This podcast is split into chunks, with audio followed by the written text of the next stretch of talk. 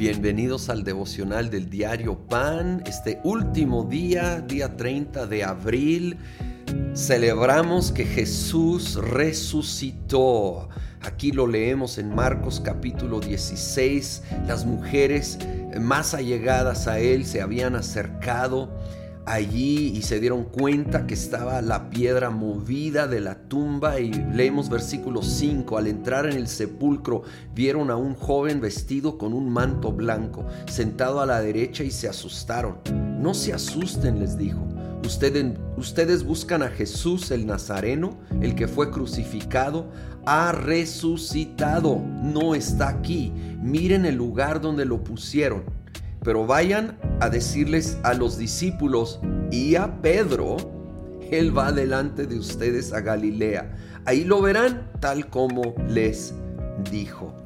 Y se encuentran estas mujeres con la impresionante realidad de que ya no está Jesús en la tumba, Él ya había resucitado y el ángel les da la gran noticia y les dice que vayan a avisar a los discípulos y es tan interesante que menciona a Pedro por nombre. Obviamente él era uno de los discípulos, no tenía que mencionarlo específicamente, él iba a estar en ese círculo.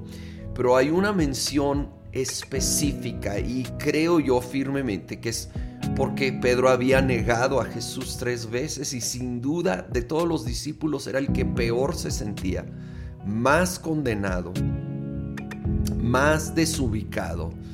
Así que viene el recado muy personalizado para él. Y hoy hay un mensaje muy personalizado para ti, para tu vida. Yo no te conozco, no sé quién está escuchando, no conozco los detalles, pero Jesús sí. Y quiere que sepa que tú sepas hoy que Él ha resucitado, que Él vive. Y si tú lo has recibido, vive en ti. Y hay una esperanza viva para tu vida. Tal vez hoy no parece haber, parece todo estar tan oscuro como lo fue unos minutos antes de que salió el sol ese domingo en la mañana y Jesús resucitó. Y son esos momentos tan oscuros que no parece haber esperanza pero Jesús ha resucitado y quiere no solo que lo sepa todo el mundo, que lo sepas tú. Te lo dice por nombre el día de hoy. Él está vivo, está contigo y Él va a cumplir sus planes y propósitos en tu vida.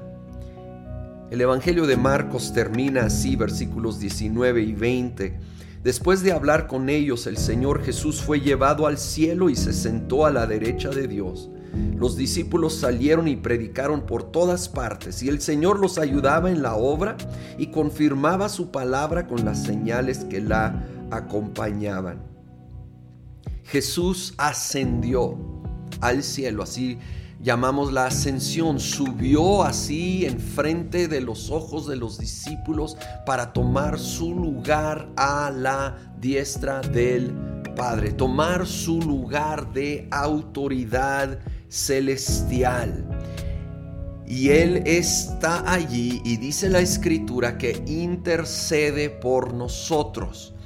Y esto quiere decir básicamente que nos representa de hecho, esa palabra se puede traducir que es nuestro representante, nuestro abogado delante del Padre a nuestro favor.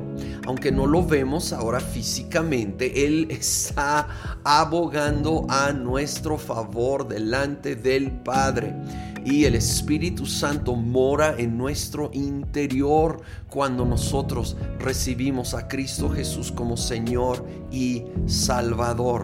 Por lo cual Él está a nuestro favor. Y como dice el 20, que Él ayudaba a los discípulos en la obra, Él nos ayuda a nosotros en aquellas tareas cotidianas, pequeñas y grandes, que tiene para nosotros.